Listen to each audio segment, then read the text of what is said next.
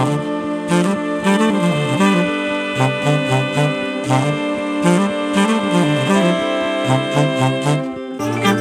ッドバイブスミッドナイトラクザ by 倉園慶三こんばんはただいま9月26日月曜日の2時26分ですね。まずはこのポッドキャスト。先週は月曜日と金曜日が、えー祝祭日でして、どうするか悩んだんですけどもね番組の中でもその葛藤は少しお伝えしましたが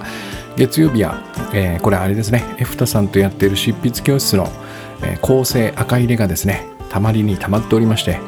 えーなんとかこれをきれいにしたいというところで、えー月曜日はお休みにしました。そして金曜日はまだまだどうするか迷ってますみたいなことを言ってたんですけどもこれがあの春と夏春と秋か、えー年に2回やってるグッドバイブス三昧の合宿というね、えー主にグッドバイブスファクトリーの皆さんとかき上げ塾の皆さん。そして私のワンオンワンのセッションを受けていただいた方限定でご案内してましてまああのなんていうのかな。その辺のこう一通りグッドバイブスの話が分かってる方で集まってえ1泊2日過ごすのは楽しいよねみたいなそんな感じでねちょっと私の個人的なうんグッドバイブスな人がこう 何人か集まるとどうなるんだろうな見てみたいなみたいなね。なかなかその世の中で生きていてそういう機会というのはないのでね。これを味わいたいがためにやってる面が一面ですよ。一面 ありまして、えーその合宿が、えー金曜日だったんですね。金土の2日間で金曜日がその祝祭日、えーその前の夜にこの番組を撮るかどうかっていうね。まあこれが8時40分出発という私にしてはですねだいたい私は寝るのがまあ6時とかそのぐらい朝のね、えーなってますんでうん、なんつうのかな。もう海外旅行の時差ボケよりちょっとすごいようなこの時間のズレなんですけどもさすがにここもやっぱりねしっかりと寝て、えー行かないとお皆さんにその満足のいくねお話とかセッションができないだろうなということで、えーきっぱりと金曜日も休みました。うん、ポッドキャストランキングももう一切見てません。もうあのアクセス解析の数も見なかったですねこの数日はねなんかそれでいいなという、うん、これからもそんな感じでいきたいなという感じですね数と数数字順位っていうのはねやっぱり人の心をこう、うん、惑わせるぐらいかな、うん、なんか考えなくていい余計なことをその僕の頭の中にねたくさんこう叩き込んでくるんでね。まあ時には 時々見てみるぐらいで いいんじゃないかなみたいなそんな感じ。うんですね。そして、えーその合宿。これは素晴らしかったですね。もう4回目になるのかな、えー、1234回目ですね。今回は、えーっとなんかその3連休の頭の2つにと2日に取ってしまったんでちょっとそこがミスったかなっていうのもあったんだけどそれとまだねやっぱりちょっとコロナが心配だという方が多分いらっしゃるのかな。そのあたりでいつもよりもこう 集まりが悪くてですね、最小開催人数が7人なんだけどずーっと4人のままこう推移しましてね。あこのままだともうもうキャンセルできないんでね。赤字になってしまうんですね。あの団体予約料金というのをお支払いしなくちゃいけないのでそれが、えー7名来ていただけるとちょうどトントンぐらいになるっていうそういう計算なんだけどもね。まあでもまあなんとかなるんじゃねえかと。あの事務局の矢部さん矢部聖子さんはねハラハラドキドキで毎日毎日私に集まんない集まんないどうすんのって言ってきてたんだけどその度に、うん、大丈夫なんじゃないって 本当に、えー上司だったら本当殴ってやりたくなるような態度だと思うんですが、えーところがねやっぱり面白いことにこう自然に、えー直前直直前より何日か前ぐらいかな34日前に3名がね参加が決まりまして、えーギリギリ今回はあまあ人数はあまり大き多くないんですけどまあ7人の侍というのかね。7人の方が集まっていただきましてそして私と事務局の矢部聖子さん合計で9人で行ってきたんですけども実は今回ね私はこの合宿にちょっとこう並々ならぬ意欲というかねここは何かとてもいい2日間になるんじゃないかという予感がありましてねそこその根拠というのはテーマが1個バシッと決まったんですよね。何をこの2日間でやるかなっていうのはいつもまあいろいろこう思案しながら相手がひらめくのを待ってるんだけども大体こう、え、3つぐらい浮かぶんですよね。まず着いて夕食前にはこれをやって夕食の後の夜はこれをやってそして翌日の講義でこの話をしそして野外のワークでこれをやろうとかね、まあ、3つ4つのパーツが浮かぶんだけど今回は、えー、たった1つでいいなという確信があったんですね。そういうキーワードというかね、えー、文言を思いつきましてそれが、えー、おそらくですね私の中でウッドバイブスのゴールと言ってもいいかなと、うん、もうすでにこのポッドキャストで、えー、20今日で28話になるのかな、うん、28個のお話をしていてね。まだまだ他にもたくさんたくさん、うん、お伝えしたいことはあるんだけどもそれを1個ずつ取り出すとまあそれなりにね例えば恐れや不安を抱いた時心の平安が失われた時はどうすればいいんだ？いいんだとかね、えー、罪悪感を持ってしまった時にはどうすればいいんだとかっていう一つ一つのこのノウハウメソッドにはなっているんだけどもじゃあそれは一体何のためにやるんだと、うん、僕はずっと心の平安を得るためなぜならば心の平安は幸せの土台だからっていうふうに説明してたんだけどもね。なんかちょっと弱いなというか弱いというのかな何だろうなまだ言い切れてないなっていう感覚があったんですけどもこれもですねやっぱりこのポッドキャストで、えー、日々こういうお話をしながら、えー、そしてたまたまジャジンワークとかね新しい取り組みをしながら、えー、なんとなく固まっていったんですけど一つのゴールというのがね多分今の時点だと思うんですけどねまた数ヶ月すればだんだん徐々に変わっていくんだろうけどえー、浮かびましてねこれが、えー、たった二言なんですよね。このままでいい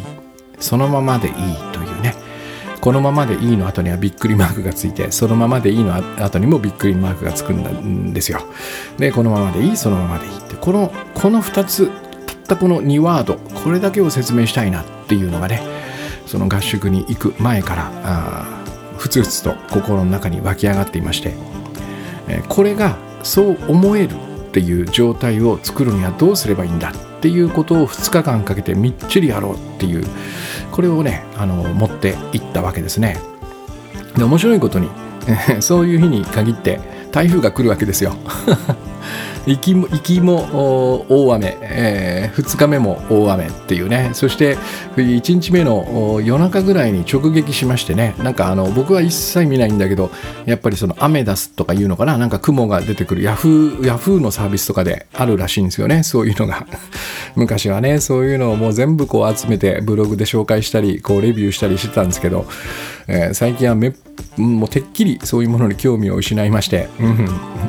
えー、雲の様子なんか見ないんですけどそれをね何人の方が方がこう見てくれてね。倉園さん今真上にいますよ。戦場なんとか隊が この上にありますよとかってね、えー、報告してくれるんだけどもうすごかったですね。2日目の夜は土砂降りの中強風そして山の上にあの宿があったんですけど山にガンガン雷が落ちるっていうね。ゴロゴロゴロゴロって。当然だけどこのままじゃまずいなっていう感じの2日間なんですよ。これをねそのままでいいと過ごすっていうそんな感じなんですね。でこれをやったおかげでね先にあのあの何があったかっていうお話をすると、えー、2日目の朝はえ、外に出てですね山の中を歩きながら散策しながら私がいくつか持っているねこの山と山という自然を使ってやるワークというのがあるんですけどもこれをやるというのが、まあ、毎回の恒例になってまして私は結構気に入ってるんですよこの時間がね。そして初めて参加していただいた方は多分これで一つ何かおおというこの、えー、掴むと言ったら変ですけどね何かを気づいていただけるっていうちょっと自信がありましてね、えー、これをやるのを楽しみにしてるんだけどもうおそらくだけど明日はできないと。そうすると予定していたことが、えー、全部こうぶち壊れていくんだけどここでそのままでいいと。言うんですね。えー、でそうするとその夜ですかねだいたい毎回その、えー、みんなが集まるそのミーティングルームというかね食堂を使ってみんなで会合するんだけどそれが夜の12時までしか使えないんですね。でその後はそこが閉まった後は私が一番大きな部屋を使わせてもらうことになっててなぜかというとそこにみんなが集まれるっていうでこれはもう朝までやってていいっていうね、えー、環境なんですよ。でここに大体そとは言ってもね翌朝7時ぐらいにまた起きますから、まあ、なんとなく僕としては2時ぐらいまでかなっていうのがあるんだけどそこでまあみんなで集まって2時ぐらいまでこういろいろ話すんですね。有志の方が。今回は、えー、何人かな？1234名、えー、5名かな？5名の方がこの部屋に来てくださってうん他の方はもうお休みになったんですけど、えー、遅くまでいつものように話していたんですけどね。この中でなんか僕ふとあのーこの近くにお寺ないかなっていう話をし始めてね。明日どうしますか？っていう話の流れの中かな。この近くにお寺がないかな。あのしかもねあの禅禅宗うん。座禅が組めるお寺があるといいね。っていう話をしたら、えー、こういうことに詳しくて、えー、こういう検索をするのがうまい、えー、T, T 君というね男性が。えー、彼も常連なんですけどね、えー、多分ですけどこの4回あ3回かな。2回目から234とこう3回連続で参加してくれてる T 君が、えー、iPad をね部屋から持ってきてちょっと探しますわっつって、えー、そしたらありますよって言って見つけてくれたんですね。じゃあ明日雨降ってるんでそこ行ってみようかと。場所はもうたまたまねその宿から車で10分ぐらいのところにあると、うん、すぐに移動できると。えー、ただそのやっぱりお寺なんでね、えー、ネット予約みたいなことはできないんですよ。だから明日の朝うん電話をねかけてこの人数で、えー、しかも料金も分かんないどのぐらいお金がかかるのかとかね、えー、この急に今日行くで大丈夫なのかみたいなことも分からないんでまあちょっとそこをこう念頭に置いて、えー、明日電話してみようかみたいなことでねその日は2時ぐらいまでお話をして寝てで朝起きたら T 君が早速私のところにやってきてくれましてねどうしますかって言うんでおちょっと電話してみようよっつったら、えー、早速彼がかけてくれて、えー、しばらくしたらなんと10時半から行けますみたいなね。おおすごいねっつって。それでまあみんなにあの野外ワークは今回できないので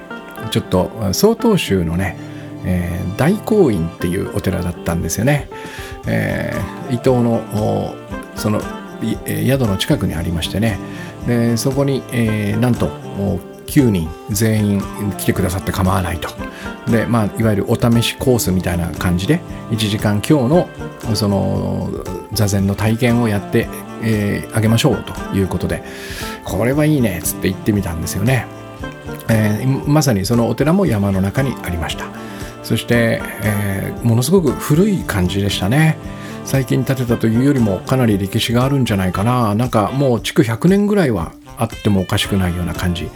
それをねこうパッとついたら、えー、結構背の高い、えー、にこやかなね住職さんが迎えてくれましてね。どんな感じになるんだろうなと思ったんだけど、えー、バーッとこう全部その、えー、扉というのかね、えー、開け開けっぱなしになってましてもう外とその本堂が、えー、なんつうのか空気がもういいあの一つになってるような感じ。まさに野外みたいな感じでね、えー、でテーブルの上にお茶とお茶菓子がバーッとこう用意されていてね。まずはちょっとあのー、えー、一息入れてくださいとか言ってお茶まで出してくださいまして。でしばらくそのお茶をいただいた後にねあのもう本堂なんですけどね。まさに本堂に、えー、というねあの座禅用の座布団のような丸いものがこう人数分並べてありましてえー、その座布の上にみんな座り、えー、そして、あのー、いろんな説明を受けながらねこんな感じで足を組んで手はこういうふうに印を結んでみたいなことをね基本を教えてもらいながら、えー、前半が20分そしてまた10分ぐらいお茶でお茶を飲みながら休憩をして後半30分というね、えー、お試しコースをねその住職さんが用意をしてくれましてこれがまたいい本当に雨がザーッと降ってるんですよ。ザーッという音がもうドアが、まあの扉が全部開けっぱなしですからね。外の空気がズワッと入ってきて、まあ、そんなに寒くはない、えー、その中、えー、20分、えー、30分座るんですよね。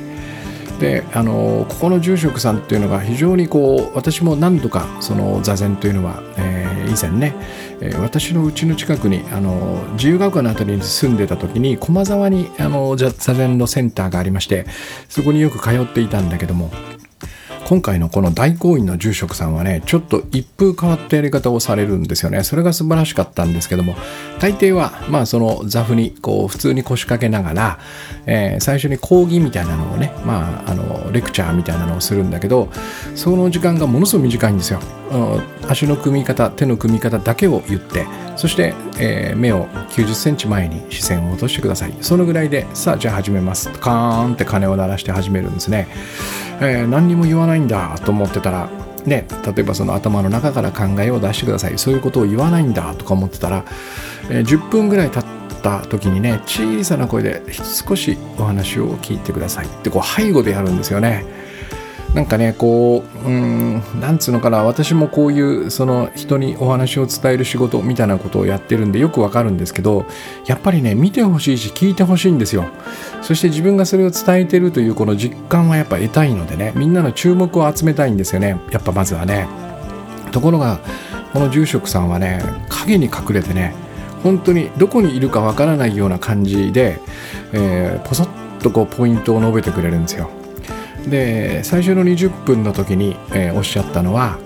えー、このつ「ざ」と「座る」という字はねこれ「座る」はねあの土の上に人が2つとこれだけなんですよね。あのなんつうんですかね。あのいわゆる普通の座席の座というあの感じではなくてあれなんつうんですかなんとかっていうこう あれがないんですよ上の。ちょっと呼び名を忘れたんですけど、えー、ただただ土と書いて上に人人と書いてこれ以上っていうね。つ、えー、この漢字をちょっと思い浮かべてくださいとね。ここに2つ人が並んでますよねと、えー、片方はえー、体の中にいる私なんです、ね、体とと一体になっている私なんです。今もう足を組んで、えー、座っている足がしびれましたよね。そしてできればもうやめたいなとあの体が言ってますと。ここと一体となった自分はもう我慢ができなくてやめたいと言っていると。ところがもう一つ隣にもう一つの人というのがあるんですと、うん、これがもっと自由な体に縛られていない皆さんの心としての私なんですっていうね。ここを見つけてくださいと。ここを見つければおそらくまだまだあと10分座っていられますっていう一言ポッと言って終わりなんだけどもこれをね小さな声でまああのお経で鍛えたね低音でこうブギンとこう響き渡るような声で教えてくれるんですよねこれがですねあのまさに私がこの合宿でお伝えしていたそのままでいいこのままでいいという話のまあ、ある種の根底にあるとても大事な一つの捉え方なんですよね。えー、よくねそのグッドバイブスの本を読んでくださった方からちょっと仏教に近いですねみたいなことを言っていただく機会があるんですが、えー、正直言いましてですね 私は、えー、その手の宗教キリスト教だの仏教だのイスラム教だのそういう本はね一切読んだことがないんですよね。というのもやっぱりねなんかその本当にその何て言うのかな。そうそう確かねあの私があの聞いたことがあるその宗教学者のねあるお名前を忘れたんですけどその人はねやっぱりその一つ一つの宗教を学ぶためにはその本当にそこを信じるという信者になるっていうことが必要だっつってね。まあいろんな宗教を学ぶために一回そこにボンと入り込むっていうことをやるというふうにおっしゃってたんだけど私もねそれが必要だろうなと思うんですよ。ただ知識ただただ知識としてそのそのそれぞれのね教えを読んだとしてもなんかほとんど意味がないんじゃないかなってすごく客観的にそれを見ることによって得られるものは多分ないだろうなっていう予感がありましてね、えー、そんなわけで一切読んでないんですよ。なんかこうよくあるこうこれだけでわかる仏教入門とかねなんとか教入門とかあるあるんだけどもそういう本も多分この一冊でわからんはずないよなと。でしかもそれを書いたのはね、えー、教祖ではないですからもし本当に私がそれを学びたいと思う思った時にはやっぱりそのオリジナルにあたり、えー、できるだけそのそれを創始者というのかなこの創始者の言葉をしっかりとまあそれをあるあるある程度信頼しながら読むというところにならないと、えー、読む気はしないなという感じがねこれは若い頃からずっとありまして一切読んでないんですよ。だから本当にたまたまなんだろうと思うんだけどもえー、私がその今回合宿でお伝えした、えー、そのままでいいこのままでいいというこの感覚になるために必要な、えー、認識なんですね。2人の自分がいると、えその住職さんがおっしゃった通りでもあるし私なりに、えー、自分のなりの解釈で言うとね、えー、恐れや不安を抱く自分っていうのがその左側にいる自分なんですね。この体と一体になったバラバラ意識の自分。そしてでもそれだけじゃなくて私たちはそこを超えてね、えー、人とつながったりうん誰かのために、えー、損得抜きにして利害抜きにしてこれをやりたいこれをやってみたいと思う自分がいる。これがまああの 不人気な本性は愛である自分というやつなんですけどもね。こちらはやっぱり心形のない自分なんですよね、えー、でこの2つを行ったり来たりしている。そしてそのままでいいこのままでいいと思える自分というのは当然ですけど、えー、恐れや不安のない自分の方ですね。恐れや不安を持って、えー、世界と自分を眺めている自分というのは、えー、このままではダメなんですよね、えー、逆に言うと現状に満足してはいけないという教えがあるじゃないですか。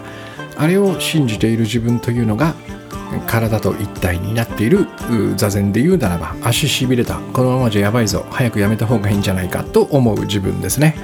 こちらの自分というのはね、えー、自分自身を弱い存在と見ているんですね。えー、強いか弱いかというのはその何ていうかな体力とか、え腕力とかそういうものではなくてね存在として何かその望ましくないことかな、うん、自分にとって望ましくないことが起こると私から何かが失われていくというふうにいつもそういう恐れを持っている自分ということですね。だからやっぱり弱いんですね。感覚としてはね。何かが失われていくわけですからね。だから自分もそうだし他の人もそうだし環境もそうだしこの3つに対していつもこう何て言うのかなすごくこう注文をつけたくなる自分なんですよ。えー、こうでなくてはならないって言ってもいいのかな。だからこのままでいいわけじゃないんですよ。現状は良くないと。これを変えていく。自分の自力でこれを変えていくことによって、えー、私は安全な安全を得られるというねそんな感じなのかな。だから言うならばですね、えー、とまず最初にこう自分の頭の中に望ましさっていうのがあるんですよ。こうなることが望ましいというね、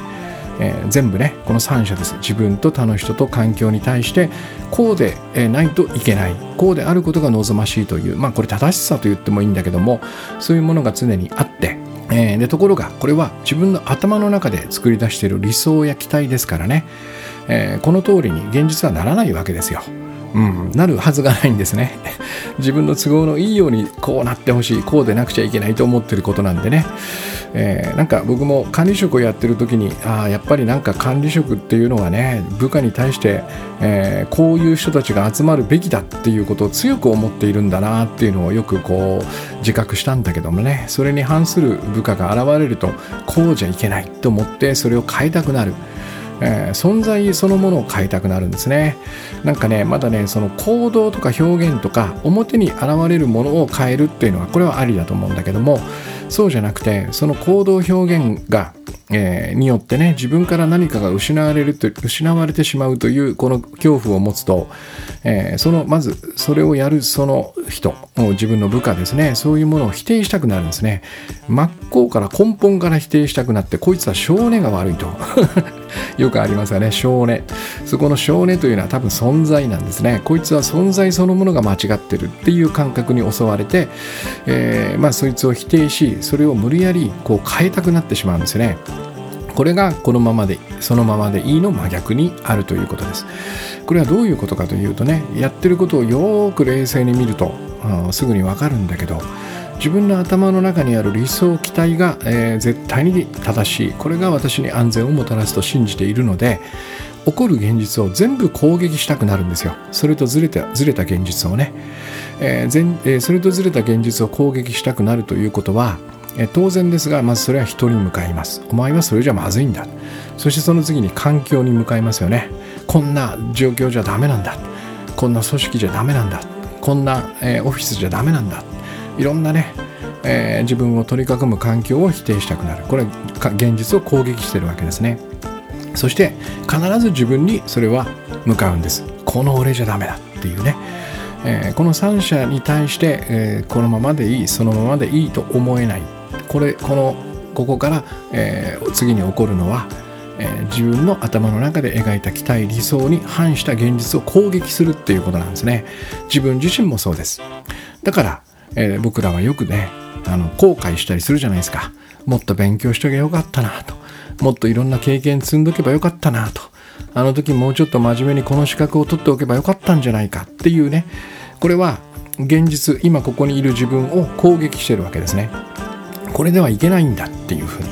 でまあこれを使ってだからもうちょっと精進したり努力したりして自分を磨けばいいじゃんね。これをこれを使って、えー、他の人環境を変えていけばいいじゃんっていう風なこの教えが、えー、実はあるんだけどね。これは実際に何をやってるかっていうと、えー、やっぱおかしなことをしてるわけです。頭の中に自分が作り出したものの方が正しくて現実が間違っている。だからこの現実を何としても変えなきゃいけないって言って現実を攻撃する。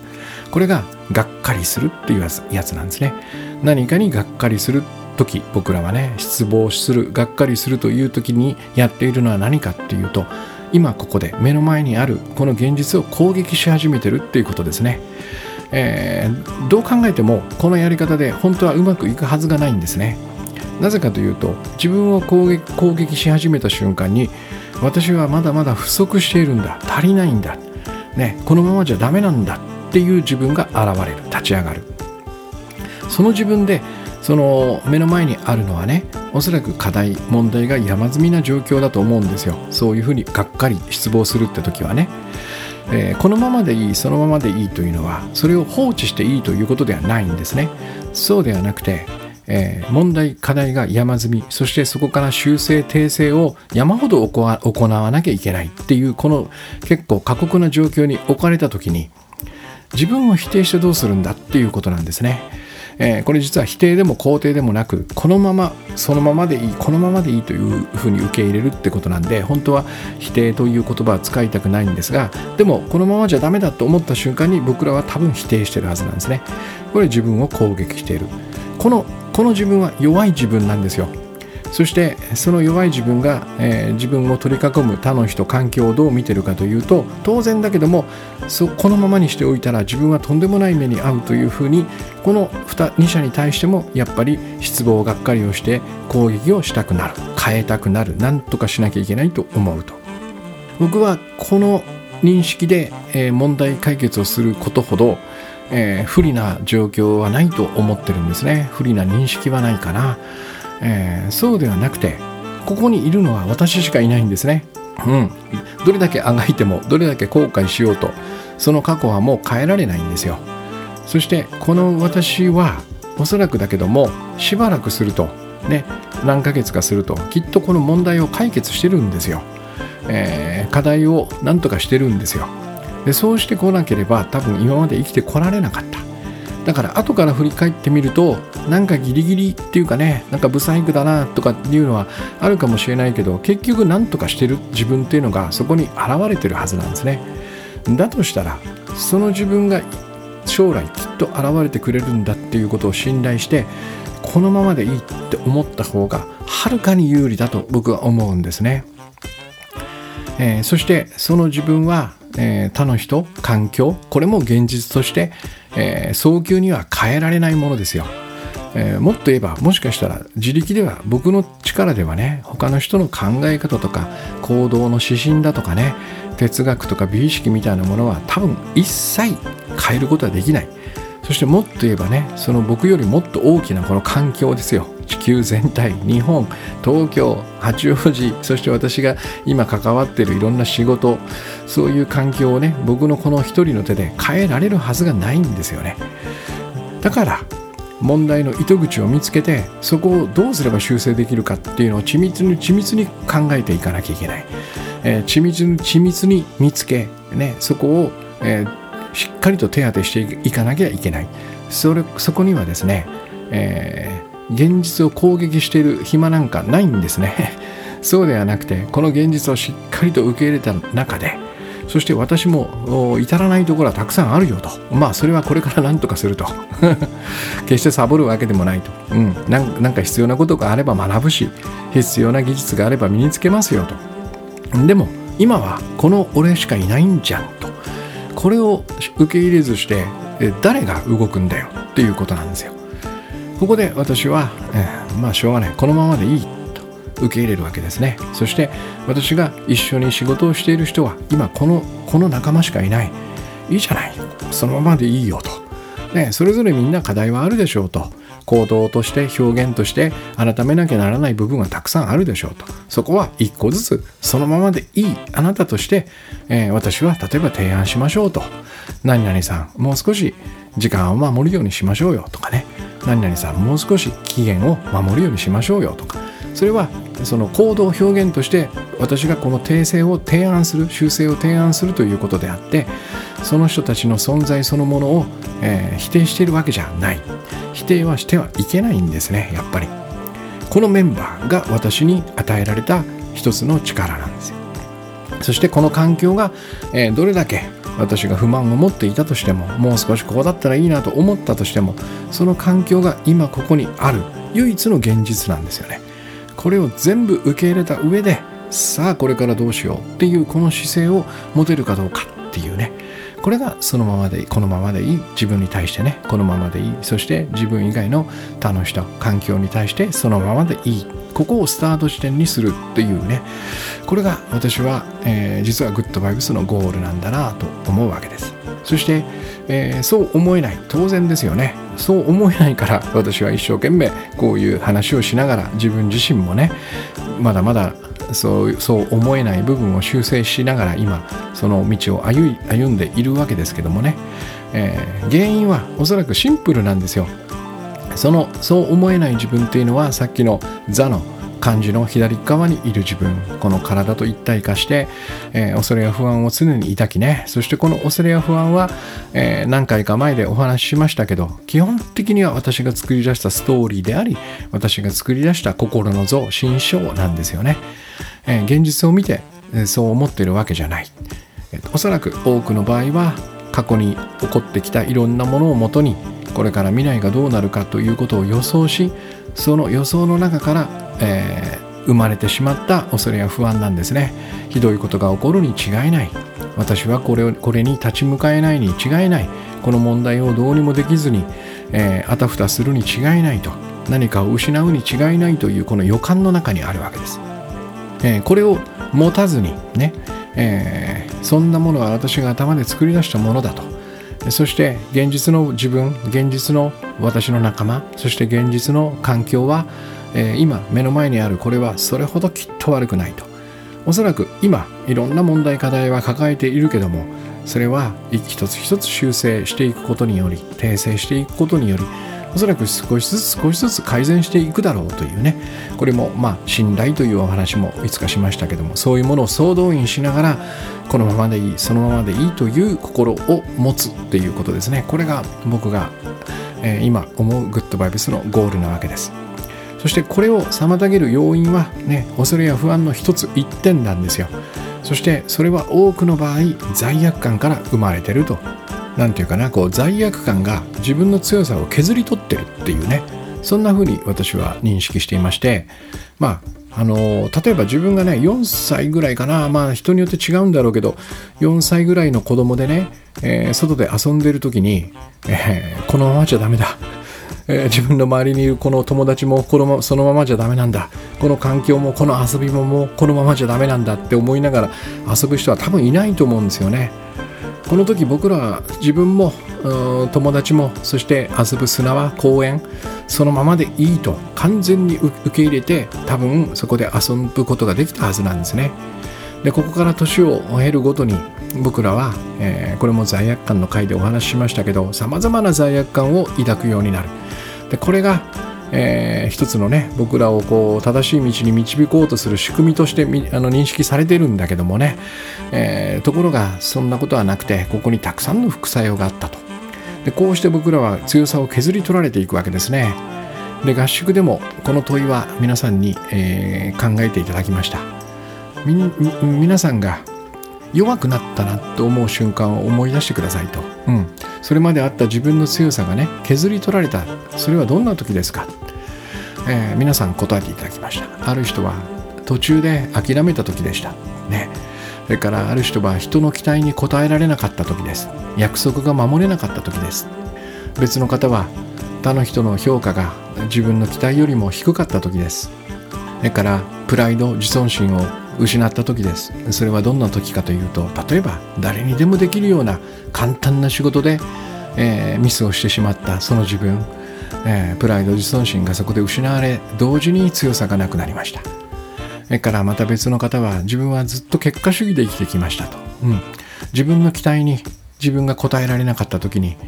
なんでダメなんだと思いました。ね、それからみんな皆さん挙げてたのがやっぱ他の人との比較ですね。他の人と比較をして自分に足りないというふうに感じた時に、えー、弱くなりました。これ全部罪悪感ですよね。大きい大小はありますけど自分は何らかの罪を犯してるわけですね。諦めた罪答えら期待に応えられなかった罪評価を得られなかった罪ね。えー、簡単な仕事でミスをしてしまった罪、えー、この時に当然ですけど僕らは自分を攻撃します、ね、まさにこのままじゃダメだ。って言って攻撃するわけですね。でまたこの まあ立ちが悪いと相手言うんですがこれがそれでいいとされてるんですよ。それでこそ精進できるっていうね。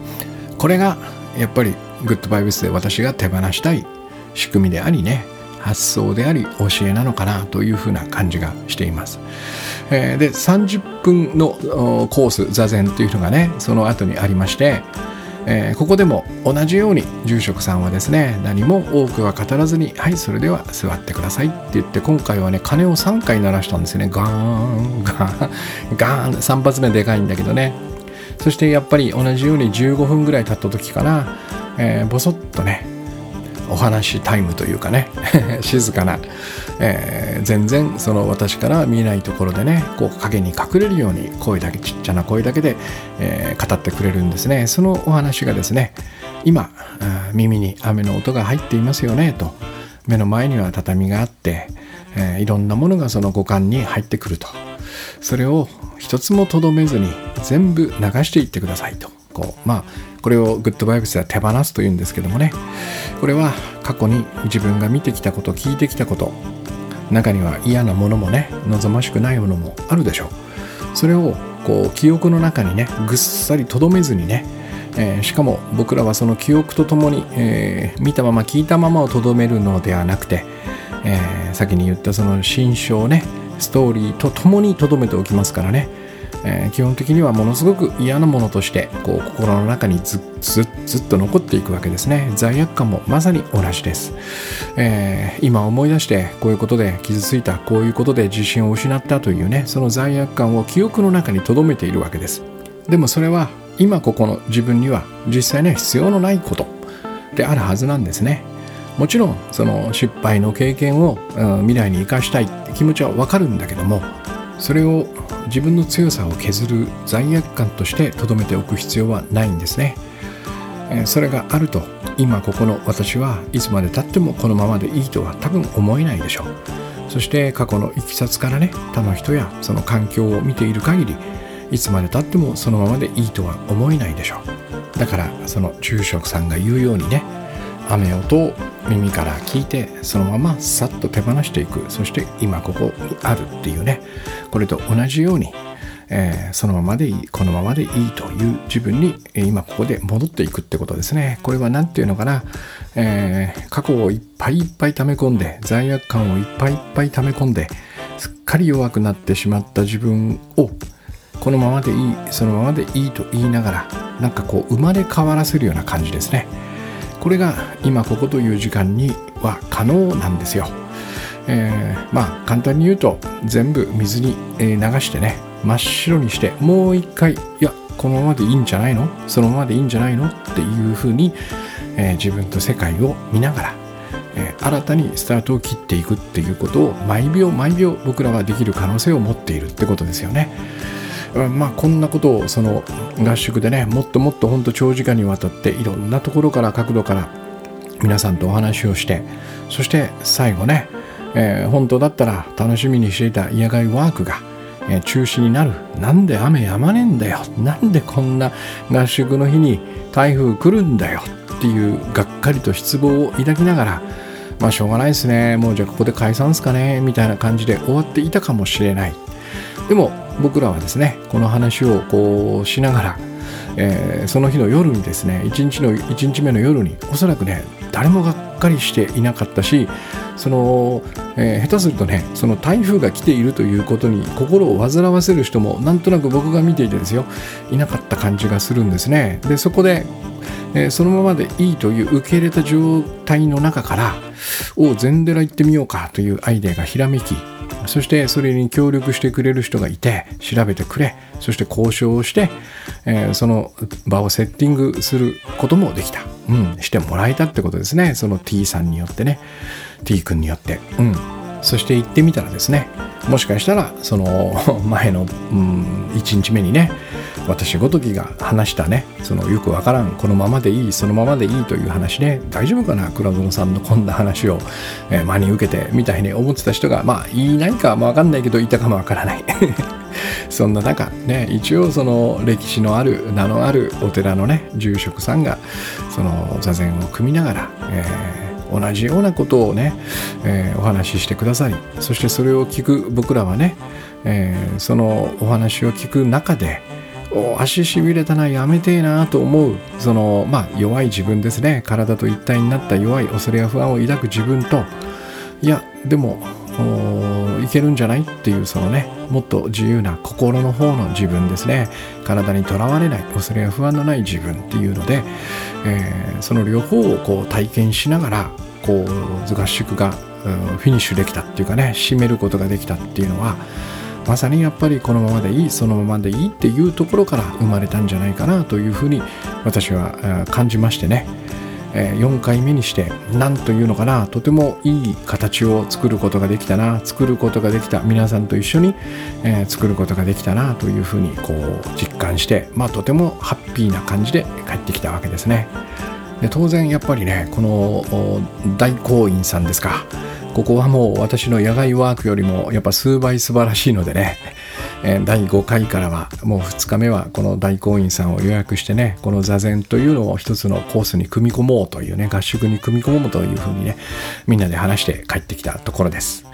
うん、そんなまあなんていうのかな実りの多い合宿でした。